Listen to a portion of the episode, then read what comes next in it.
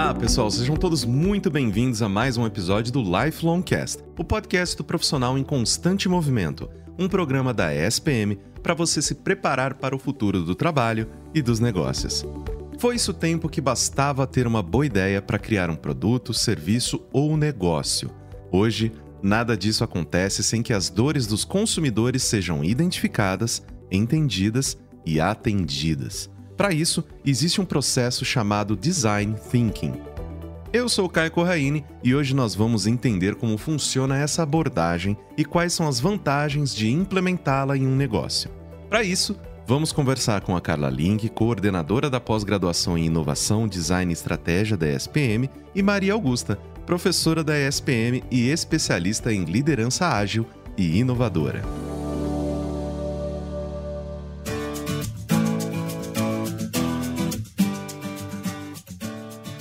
Saber a finalidade do Design Thinking e entender os seus princípios, eu convido a professora Carla Link, coordenadora da pós-graduação em Inovação, Design e Estratégia da ESPM. Professora, muito obrigada por ter aceitado o nosso convite. Seja bem-vinda ao Lifelong Cast. É um prazer ter você aqui hoje para falar sobre esse assunto conosco. Olá, Caio, tudo bem? Olá para quem está nos ouvindo. Muito obrigada pelo convite. É sempre um prazer poder falar sobre esse tema, sobre design que eu amo. Bora lá. Então vamos começar pelo começo, né? O que é e para o que serve o design thinking, né? Como que esse processo nos ajuda a identificar as dores dos consumidores, né? Afinal de contas, não adianta nada a gente desenvolver aplicativos e soluções e tudo mais se ele não atender as pessoas do jeito que elas realmente precisam, né? Então, como que o design thinking entra nessa brincadeira? Beleza, Caio, ótima pergunta. Eu gosto de explicar de uma maneira bem literal quando a gente pega a palavra, né, design thinking, o que, que a tradução diz, né? É o jeito do designer pensar. E se a gente ainda refletir sobre a palavra design, né, designer, a gente está falando sobre um profissional que projeta, alguém que está fazendo um projeto. Então, é a maneira que o designer projeta. E aí, quando a gente pensa nessa frase, a gente começa a refletir, bom, Quer dizer que a gente tem um jeito que é diferente de outras disciplinas, de outras profissões. É diferente do administrador, é diferente do publicitário, do engenheiro, do arquiteto, enfim, de outras profissões, inclusive, que projetam. Então, como que é o jeito do designer projetar que é diferente de outras disciplinas? Eu gosto de explicar que existem quatro coisas que diferenciam. A primeira, né, é que o designer ele não é um artista, ele sempre vai projetar com uma intenção. Ele vai pensar em algo para alguém, né, para desenvolver alguma coisa, seja essa coisa uma estratégia, um serviço, um projeto em si, uma comunicação. Você também pode usar um planejamento estratégico, você pode usar para vários fins, mas você vai iniciar com essa intenção. A segunda é que a gente vai olhar de uma forma mais ampla para as pessoas. Eu até nem gosto de usar a palavra consumidor nesse contexto do design, porque consumidor é um dos papéis que a pessoa pode ter. Né? Ela é mãe, ela é filha, ela é uma profissional e ela também consome coisas. Então a gente precisa sempre olhar com uma visão um pouco mais ampla para entender o estilo de vida, o jeito, a cultura dessa pessoa, para a gente poder projetar coisas que realmente vão se encaixar na vida dela e não só nesse papel de consumidor. A terceira coisa é que esse processo do design ele é um processo aberto. Então, ele é diferente de outras formas de projetar, que a gente vai pensar primeiro no problema e tentar definir ele super bem para depois chegar numa solução. Porque afinal, a gente tem problemas cada vez mais complexos, né? E até a própria pandemia, né, que a gente viveu nesses últimos anos, ela mostrou que a complexidade pode chegar a níveis ainda que a gente nem sabe imaginar. Então, não tem como a gente decifrar todo o problema antes de começar a projetar. Então, a gente usa estratégias para ir testando, diminuindo o problema, testando caminhos e a partir de que eu vou testando uma solução, eu aprendo mais sobre esse problema. Eu testo a solução, eu aprendo mais sobre esse problema. E assim, é um processo que é aberto, né, e reflexível, no sentido de que eu não necessariamente sei aonde a gente vai chegar. Aliás, eu até gosto de dizer isso, que a gente sempre parte de uma intenção, mas não necessariamente de uma hipótese. Se você validou de alguma forma alguma hipótese do que você já tinha imaginado, você fez qualquer outra coisa menos design. Porque esse processo necessariamente vai te ensinar algo que você não sabia sobre esse problema, sobre esse desafio, sobre esse mercado. E por último, a gente transforma ideias em forma, seja por meio de um rabisco, de um protótipo, de um produto, de um framework, de um blueprint, de uma jornada. A gente costuma materializar as ideias em algum formato que se torna ali um material de comunicação entre quem projeta e para quem você está projetando, e aí você consegue dialogar e aprender ainda mais sobre essa solução que você está querendo desenvolver. E aí, como que a gente consegue usar esse processo para nos ajudar no desenvolvimento de um projeto, né? Então, primeiro, esse processo aberto e reflexivo que eu comentei, ele muitas vezes é traduzido numa imagem que a gente chama de duplo diamante, que ela representa esses momentos de abertura de olhar, que é o momento de divergência, onde eu vou fazer pesquisas, estudos, explorações, e o momento de convergência, quando eu analiso essas informações, analiso esses dados, sistematizo esses dados e informações para me ajudar na tomada de decisão e pensar em, nesses aprendizados que eu estou tendo no processo para poder seguir um novo fluxo de abertura, de testar caminhos, pensar possibilidades, né, abrir para possibilidades de soluções, aí eu fecho de novo para testar esses caminhos. Então, a gente tem esses momentos de abertura e fechamento, como eu gosto de falar, que são muito importantes para esse processo. Então, quando a gente está num processo de abertura de olhares, a gente pode usar várias ferramentas de pesquisa, várias metodologias de pesquisa para nos ajudar a conhecer melhor o usuário. E não só o que ele fala por meio de entrevistas, ou análise de dados, ou análise de relatórios existentes, as próprias redes sociais podem nos ajudar nesse mapeamento, mas também vendo e tentando ao máximo vivenciar o que ele vivencia, né? Conversar com ele dentro de um contexto, acompanhar, por exemplo, numa compra, num momento de vida, para a gente poder conseguir entender quais são essas dificuldades e quais são essas dores. Eu acho que uma coisa que é muito legal do design, que é diferente de outras disciplinas, é que a gente sistematiza isso de diferentes formas. Então, a gente vai usar uma lógica de usuários extremos, por exemplo, a gente vai usar jornadas e outras ferramentas que nos ajudam a enxergar essas informações que a gente coleta de uma maneira diferente. Então, é uma criatividade aplicada sobre a sistematização desses resultados que nos ajudam a ver coisas que a gente não estava vendo antes, a fazer conexões que não são tão óbvias e conseguir cruzar as informações de um jeito novo que vão te trazer insights para você aprender sobre esse usuário e sobre os desafios que ele vivencia na prática. Eu gostei muito, professora, que você usou nessas quatro partes para definir o design thinking. E eu queria aproveitar para te questionar sobre como a gente aplica esse processo efetivamente, né? Quais ferramentas são utilizadas para atingir esse resultado? Legal. Eu acho que o importante da gente falar é que o design thinking é uma abordagem, uma abordagem do design, é um processo mesmo, uma metodologia que a gente vai utilizar. Então, ele é uma maneira de você pensar e enxergar o mundo. Eu gosto de dizer que você pode aplicar para qualquer problema, para qualquer desafio, inclusive para problemas pessoais. Eu vou dizer para vocês assim que eu já usei inclusive na minha família. Quando a gente vivenciou uma crise, falei: "Não, peraí que eu tô precisando facilitar aqui um pouco as coisas, as relações, para ajudar todo mundo voltar para a mesma página e conseguir ter uma harmonia de novo em família, assim. Encheu o apartamento de post-it.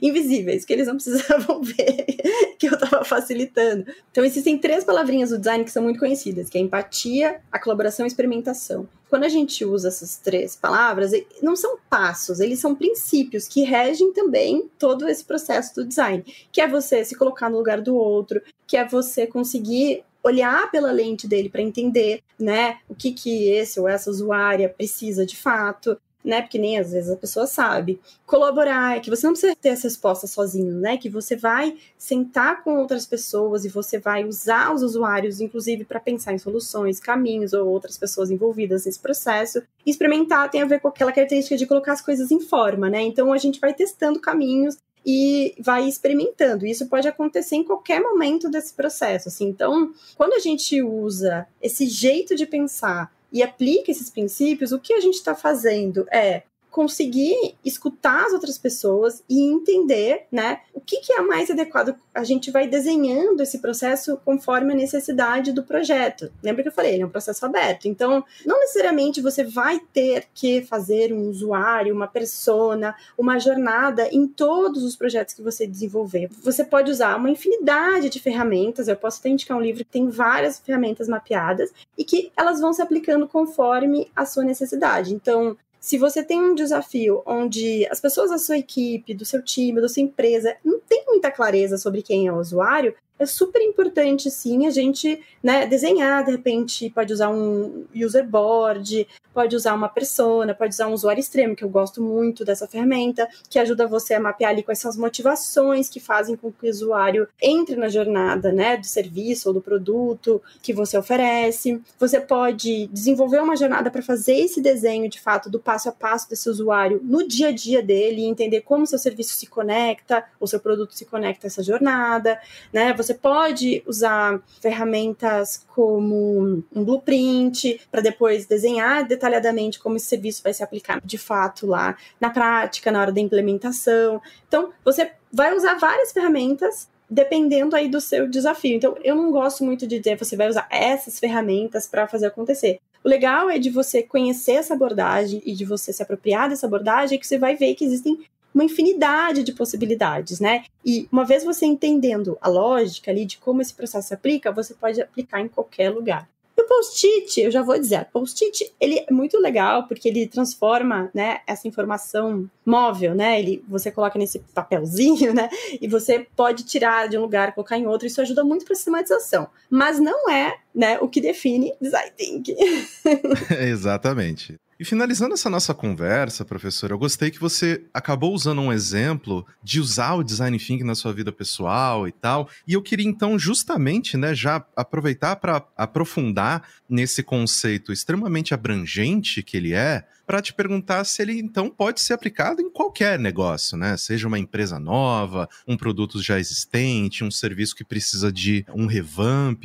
São processos e são esses mandamentos, né, que você colocou também muito bem. Isso se aplica de uma maneira extremamente abrangente, certo? Super esse é o desafio, essa é a luz e a sombra, né? Como a gente fala, porque você pode aplicar em absolutamente tudo, porque é um jeito de pensar mesmo, é um jeito de você enxergar como desenvolver um projeto, né? Então, se a gente olhar para as startups, elas aplicam isso na sua essência, no seu negócio, no jeito de gerir o próprio negócio, né? Então, se a gente for pensar quantas versões de aplicativos como o Uber, a gente já experimentou várias, né? Porque eles já testaram diferentes interfaces, diferentes modelos de negócios, diferentes tipos de serviço que eles podem oferecer. E eles vão testando e eles vão experimentando a maneira com que essa prestação, com esse negócio, ele vai se relacionar na vida das pessoas. Então, de novo, não é que eles esperam, ah, então, achamos um insight, achamos um caminho, desenvolvemos uma solução.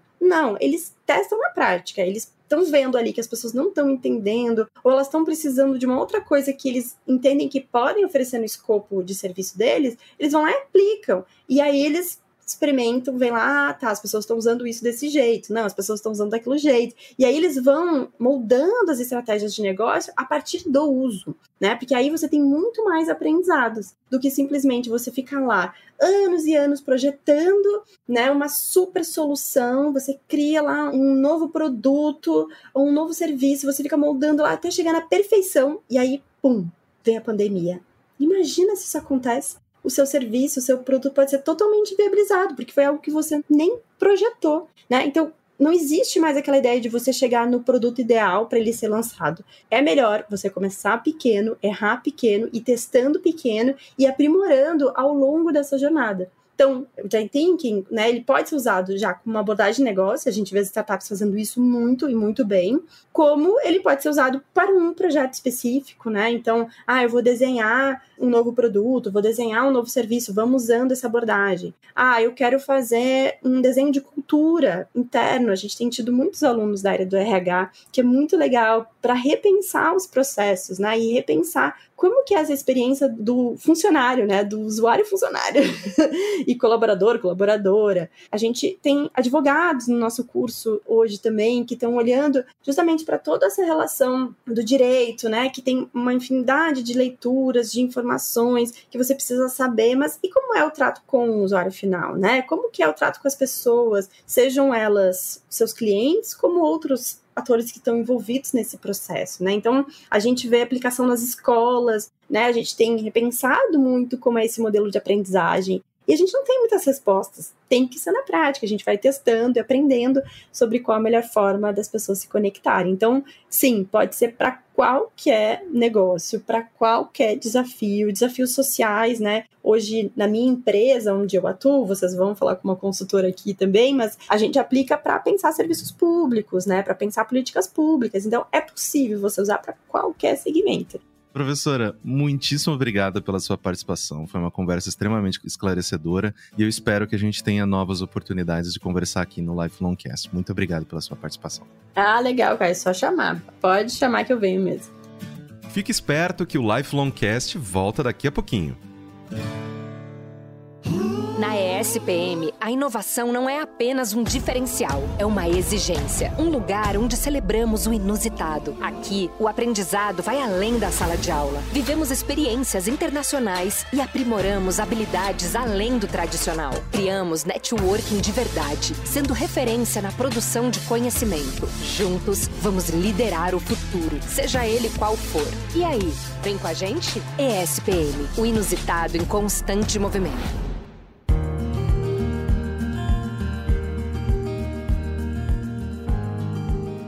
Agora que já conhecemos o conceito de design thinking, vamos entender como ele é aplicado na prática e quais resultados podem ser obtidos com a sua implementação. Para responder essas perguntas, nós chamamos para essa conversa a Maria Augusta Aguta, professora da ESPM de Metodologias Ágeis e especialista em liderança ágil. Professora, muitíssimo obrigada por ter aceitado o nosso convite. Seja bem-vinda ao Lifelong Cast. Obrigada, Caio, pelo convite e essa oportunidade de compartilhar conhecimento.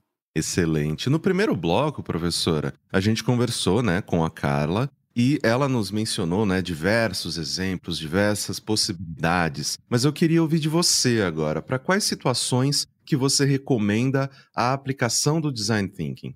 Primeiro, é uma coisa muito clara, Caio, é que se o teu problema é uma perna quebrada, chama o SAMU. Né? Se você está se afogando lá, é, primeira coisa, não é, Neusaldina não é para todas as dores. Eu sempre comento isso porque ele é uma abordagem de resolução de problemas complexos. Como que eu chego num problema complexo? Como que eu identifico? Um problema complexo eu só conheço em retrospectiva, depois que ele aconteceu. No dia 17 de março, quando a SPM fechou em 2020 as portas e todo o Brasil fechou para a pandemia, nós estávamos diante de um problema complexo. Nós não sabíamos o que iria acontecer. E realmente é aquilo, quando eu tenho um problema que eu digo, não tenho noção de como que eu vou resolver isso. Quando você faz essa pergunta, você está diante de um problema complexo. Aí nós podemos trazer a abordagem do design thinking como forma de buscar soluções inovadoras para aquela situação. Então é primeiro ponto, assim, ele não é para qualquer coisa, não é para qualquer situação e não é uma situação muito simples também. Eu vejo muita aplicação de uma forma simplória e ele traz um ritual, ele traz uma sequência de fatos que deve ser observada para que tenha um resultado, evidentemente. Né? Então, a primeira questão, como que eu identifico um problema complexo da qual eu consiga colocar uma abordagem do design thinking para poder resolver esse problema? E professora, dada essa sua resposta, quais são os desafios que uma empresa pode enfrentar no processo de adoção do design thinking, né? Como você mesmo mencionou, a gente pode, né, utilizar essa metodologia, esse modo de pensamento para problemas complexos. Então, quais são os desafios? O que, que a gente precisa estar tá preparado para lidar quando a gente decide, né? Ok, eu vou colocar esse processo na prática. Então, Caio, assim, eu trabalho com inovação também desde o ano de 2010, né? Então, são já 13 anos trabalhando com isso. Trabalho muito dentro de empresas, né? Eu sou professora ocasionalmente na SPM, mas o meu trabalho mesmo é como consultora dentro de empresas. E o que a gente vê é que depende de uma decisão top-down. É, eu preciso que a diretoria esteja aberta para poder identificar e aplicar as soluções que virão da análise daquele problema. Então, ele tem um ritual, ele traz uma sequência e nós geramos um protótipo no final que vai ser colocado em teste que depende de aplicação. Então, aquilo que a gente chama abertura para o erro, não é que eu vou errar propositalmente, mas eu tenho que ter uma possibilidade de trazer o teste, de trazer a prototipagem, e aquela minha solução pode não funcionar. Mas ainda assim é mais barato eu fazer protótipos e testar se aquilo ali teria aplicabilidade ou não, do que eu fazer uma solução direta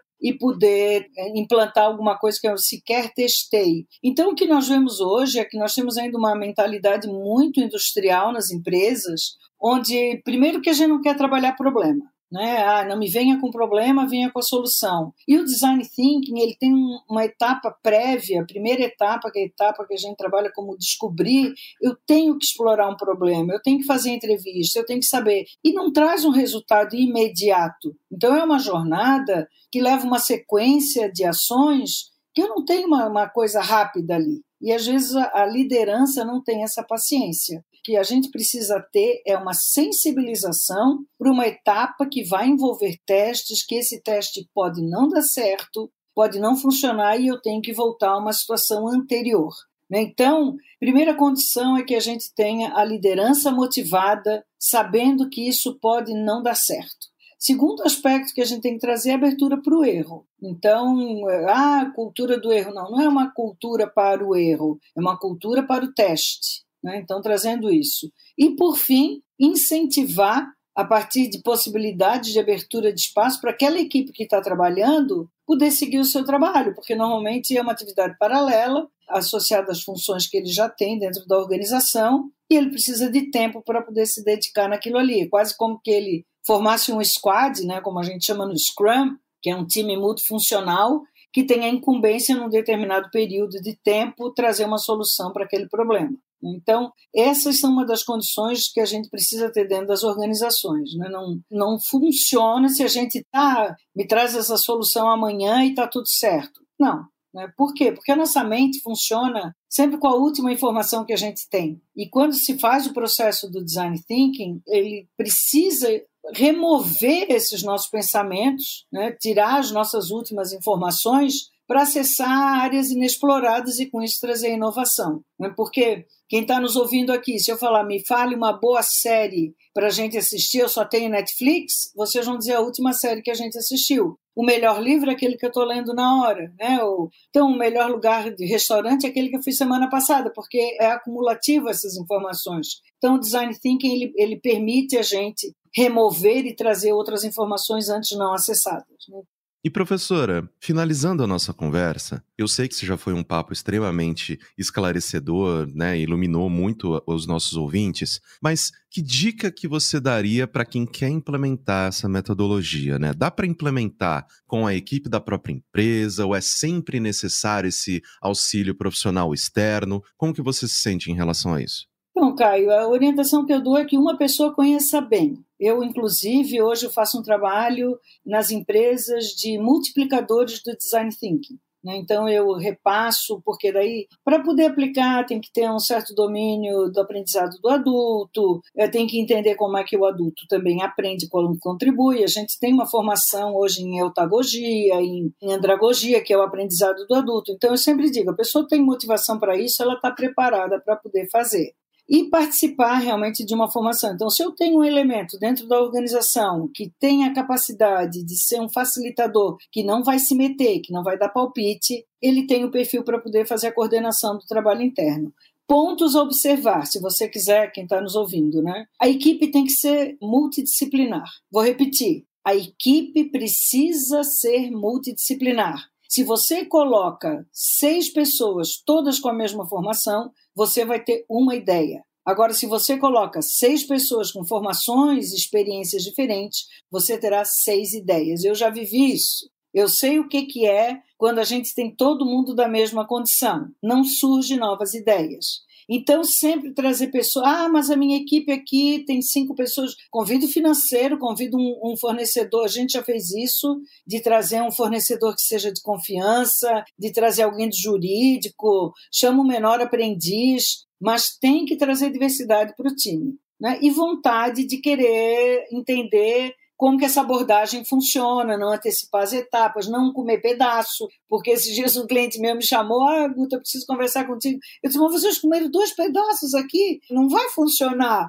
Ah, a gente achou que podia fazer direto. Não, e aí, claro, não vai funcionar. Então, realmente seguir a sequência dos passos que tem que ser seguido, eu recomendo, Caio, nós precisamos muito, tem muita gente que diz né, que isso daí já morreu, e eu diria, nós não temos 10% das organizações com esse pensamento ainda instalado. Então, nós precisamos realmente de pessoas que queiram difundir, levar essa forma muito rápida, muito ágil, né, considerado uma metodologia ágil, para poder trazer novas ideias e soluções inovadoras. Excelente. Professora, muitíssimo obrigado pela conversa. Foi um prazer bater esse papo aqui contigo. E eu espero que a gente tenha novas oportunidades para se encontrar aqui no Lifelong Cast. Muito obrigado pela gentileza. Obrigada, Caio, a vocês e a SPM por oportunizar essa conversa.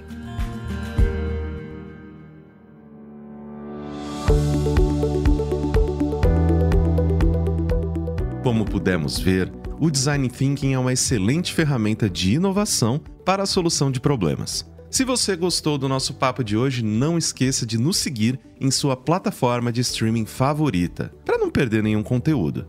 Muito obrigado pela companhia e até o próximo episódio. Tchau, tchau! Lifelong Cast é produzido pelo Núcleo de Conteúdo da ESPM em parceria com a Maremoto. Eu sou Caio Corraine, host do programa, e trabalhei junto com essa equipe. Concepção, curadoria e produção executiva, Jorge Tarquini e Felipe Oliveira. Roteiro, Maíra Alfradique. Produção, Cecília Fernandes. Danilo Santana Silva. Técnica de gravação, Andréa Xavier. Coordenação de roteiro, Amanda Mira. Coordenação de edição, Adriana Sanches. Edição e sonorização, Tamires Pistorese. Coordenação geral Maremoto, Vinícius de Lima.